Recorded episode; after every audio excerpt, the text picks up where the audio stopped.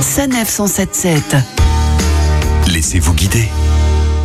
Si vous êtes de passage à Strasbourg, je vous propose de faire une halte au musée historique de la ville, situé à deux minutes à pied de la cathédrale, au bord de l'île.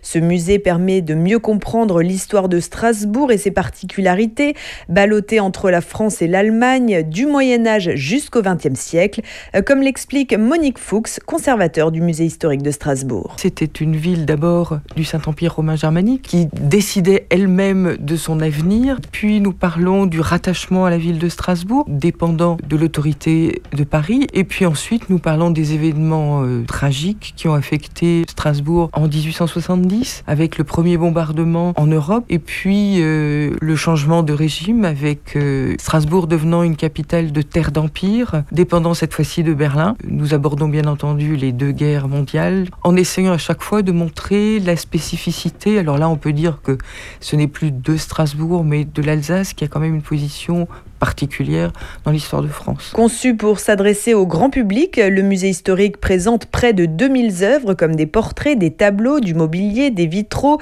des modèles réduits et des textes de Goethe. Vous pourrez découvrir aussi plusieurs maquettes comme le plan relief du XVIIIe siècle avec le barrage Vauban ou encore le Parlement européen et la cathédrale, mais aussi des casques du Moyen Âge que les visiteurs sont invités à essayer.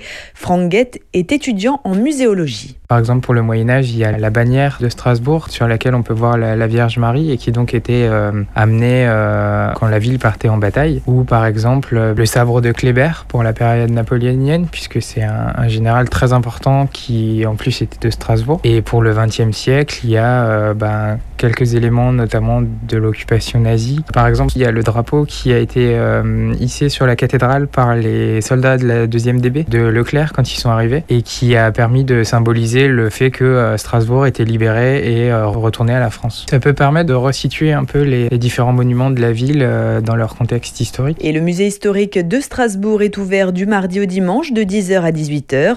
Tous les commentaires sont en français, en allemand et en anglais. Tous les renseignements sont à retrouver au www.musée.strasbourg.eu slash musée-historique. Retrouvez toutes les chroniques de Sanef 177 sur sanef177.fr.